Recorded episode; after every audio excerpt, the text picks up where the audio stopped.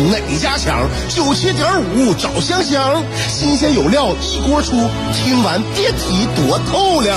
你煮挂面，香香给你握俩鸡蛋；你打麻将，香香拆听给你点炮；你玩王者，香香负责给你码人儿；你喝闷酒，香香给你加俩硬菜，再陪你对饮成双。没错，娱乐香饽饽就是这么贴心，就是这么带感，就是这么下饭呐！年的欢声笑语，十年的与你相伴，梦想成为经营快乐的百年老店。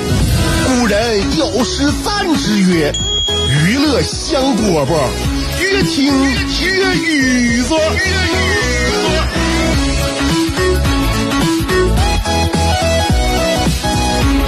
欢迎来收听我们今天的娱乐香饽饽，我是香香。下午两点钟，FM 九十七点五，辽宁交通广播，我们节目准时开始。们每天节目呀，就跟你约好了，约好这时间我来，所以呢，给你这个人生啊带来不了特别呃特别意外的那种，就是说惊吓啊，或者是刺激你啊。这是有很多人呢喜欢呢，在生生活当中动不动就给自己的朋友、家人呢来一些小小的惊喜啊，来一些小小惊喜。这种惊喜到底能不能就是达到他意想当中的效果呢？其实不见得。我就是。一个不不太愿意给别人带来惊喜的人，我认为什么事儿啊，就是你提前打个招呼，这个可能会让别人对方就更高更高兴啊，更高兴。你要是什么东西不不打招呼的话啊，他有的时候他不是说惊喜了别人，而是惊吓了自己。我老公啊，就不太吃，就是给给他带来惊喜这一套。其实我俩都是啊，你有什么事儿，你想干什么事儿啊，你或者是想让我开心，你或是想让我怎么样的话，你提前你你提前一定要告我告我一声。你不告我一声的话，我就感觉不到这个惊喜点在哪。我不知道这这我哪地方惊喜啊？你比如说那次吧，我是出去玩，出去玩了之后呢，我是提前一天到沈阳，我没让我老公接，因为我有朋友一起跟我一起回来的，所以他把我送到家门口，我就没让我老公接。我也提前没跟我老公说我今天到沈阳。呃，那次我们去上那个，我们就开车出去玩的啊，上上上内蒙了，那那个就去玩啊。玩完回来之后呢，我就到家门口了吧，我还得给我老公一个惊喜啊！我就跟我老公说了，我说老公啊，楼下有个快递到了，那快递员呢说那个那个快递柜放不进去，然后那个也不能也不不能给那个放驿驿站里边，你现在你在家你就得下楼取一下。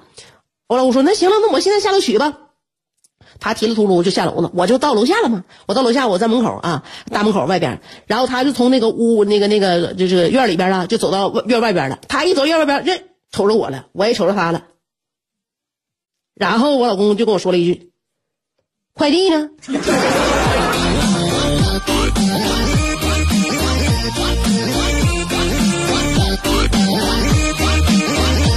就是说，这个你我老公有个特点，就是你交代他办的事儿，他肯定给你办明白；办不明白的话，他就得问。这这事儿，这事儿有岔劈了，或者是有责任了，肯定不能，肯定他不能担责任。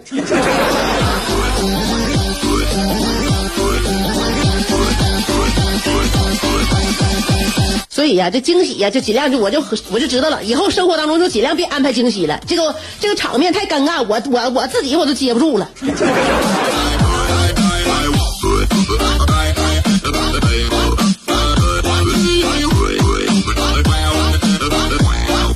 哎呀，这一说好久没开车出去玩了，就是说，嗯，想出去玩，想出去玩啊，想就想想就想一想吧。我妈和我爸呀，那。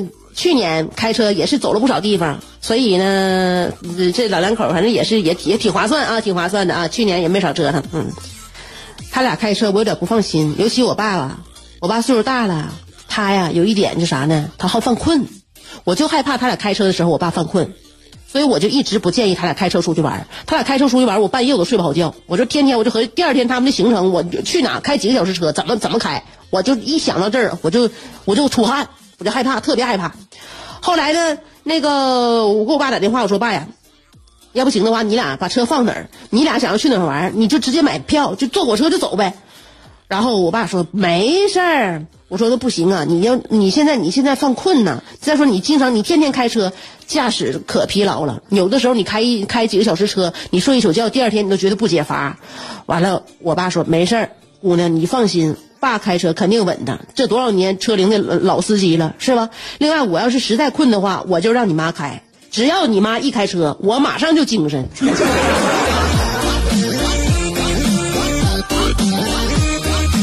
后来我一。想也是，我有我妈在身边，谁你说能能能睡着呢？眼皮都不带合上的。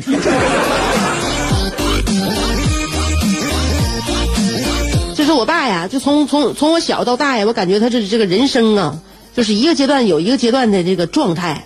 就是说，我是如何判断一个人的这个 灵魂得到了升华，人格提到了得到了提升，然后待人处事开始变得成熟呢？就是一个人觉得洗碗是一种乐趣的时候。我爸现在就是。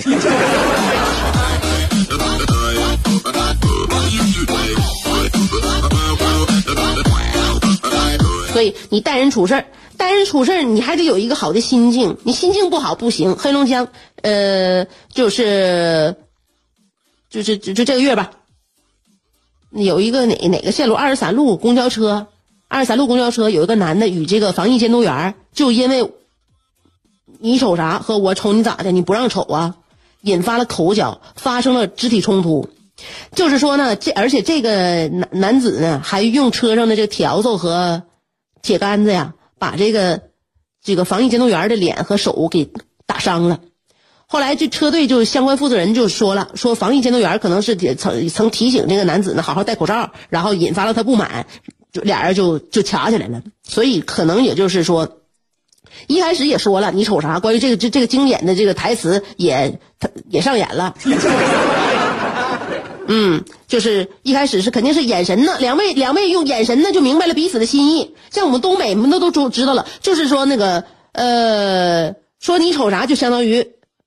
发出了这个打架的邀约，然后你你如果回应我我瞅你咋地，你就相当于接受了这个邀请。那么你们两个妥了，那啊暗号对好了之后，就可以愉快的肢体接触了。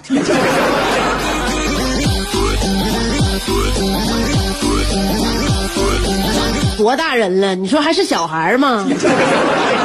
说不明白啊，整不明白。老希望希望大家呀，化干戈为玉帛吧。那都都都是对自己身体好的事儿，是吧？你不能说是那个伤己伤人啊。那个，我们来段板花，我们休息休息。牛顿缺一个苹果，孩子缺一个远方，杜甫缺一段惆怅，乔峰缺一段迷惘，阿基米德。缺一个撬棍，莱特兄弟缺一双翅膀，奥沙利文缺一次流浪，科比缺一次飞翔，而你渴望快乐的你，刚好缺一个香香。还等什么呢？记住，娱乐香饽饽，老酒新茶都与你共饮，大成小事儿都说给。你听。意大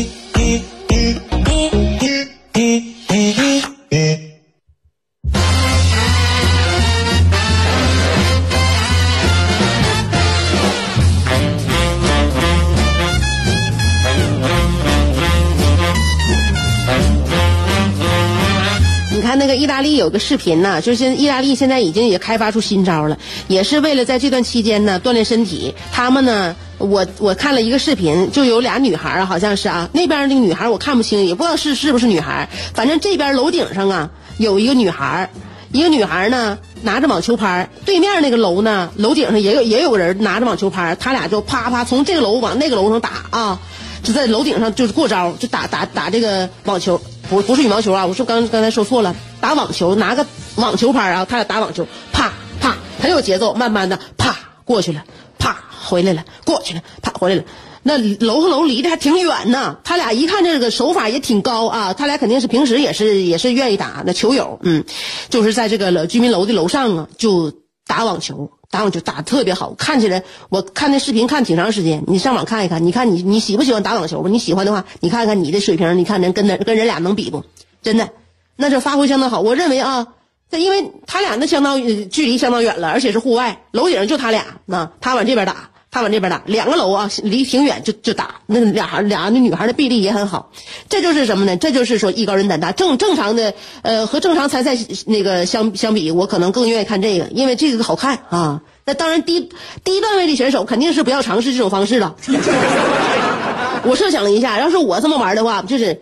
就是丢球能丢的我倾家荡产，我就指不定把球能打哪打打哪去。再说我们这也不能啊，就是万一打楼下的话，这不属于高空抛物吗？我现哎，我想到了一个法考的新题目，那你说他俩打网球对不对？比如说这俩女孩，一个是张三儿，张三儿打网球，如果要是一下没打好，打到的下下边去了，然后砸到。对楼的窗户把窗户人玻璃给砸掉下来了，然后那个玻璃掉下来之后砸到了下边的红绿灯，然后李四儿这个时候开车经过这个十字路口，他以为没有红绿灯，结果过去了，这事后才发现自己闯了红灯。那么我想请问，这个跟张三一起打球的这个王五构不构成犯罪呢？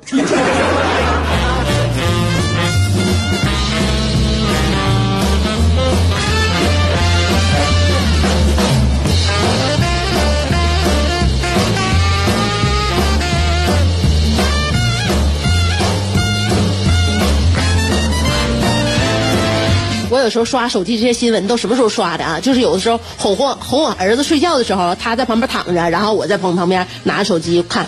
我儿子睡觉太费劲了，我不是说我想在他旁边看手机，是因为他他在睡觉的时候，我不能我不能过去，我不能我不能睡过去，因为我要醒着，我要保持清醒，我不想让我这一天的时光我就这么结束了。啊，我要醒着。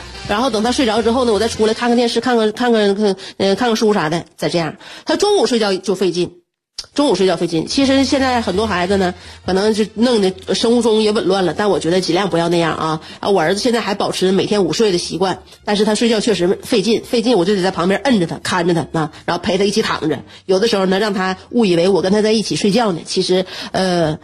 我就是像喝酒一样吧，啊，就表面上看起来喝多了，但是内心是清醒的。我陪他睡睡觉也是啊，我内心是清醒的，我肯定会告诉自己，我不能睡，不能睡，等我儿子睡完之后，我再出来看书啊。就是那天呢，我跟我儿子已经讲好了，他是十二点半躺床上了，然后就是不睡，就是不睡呀，在床上咕噜来咕噜去，咕噜来一已经咕噜到一点，然后一点没睡着，又咕噜到一点半，一点半没睡着。然后呢，又咕噜到两点，两点没睡着啊，咕噜到两点半，我就跟他说，我我我当时我睡觉之前我就跟他说啊，我说，儿子，你睡着了之后，妈每次教育你，你你你又不愿意起床，但我今天告诉你啊，你今天三点你就你就得起来了啊，所以你现在赶紧睡，你赶紧睡，你三点我准时起起来叫你，你穿衣服，咱俩下楼骑自行车。说好了啊，三点就我三点，我到三点，咱家那钟，你看着咱家钟啊，咱家钟到三点了，我肯定叫你起床。你别管你是刚睡着，你难受，你不爱起来，你还是怎么样？你三点你就就得起床睡，你赶紧睡。结果我这这话说完之后，我儿子那天咕噜到两点四十才睡着，下午两点四十才睡着啊。所以为了我不食言，我不告诉他三点起床吗？我就把我家那个客厅那个钟。我慢了一个半小时。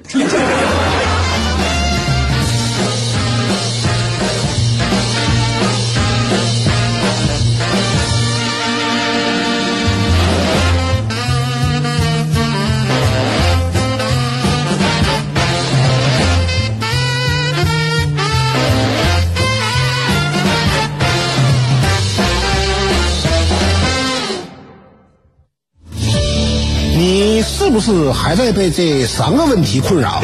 我是谁？我在哪儿？怎么还不开饭？你是不是还在纠结？生活是应该吃七分饱，然后发展德智体美劳，还是应该酒足饭饱，然后吃鸡守塔乐逍遥？别再纠结了。生活本就是一袭华美的长袍，就算你按耐不住那日渐肥沃的裤腰，也必须收腹提臀，穿出线条，独领风骚。别再往保温杯里泡枸杞，快摘下你的面具，打消你的顾虑，和香香一起神雕侠侣。当你不快乐的时候，提香香，好使好使。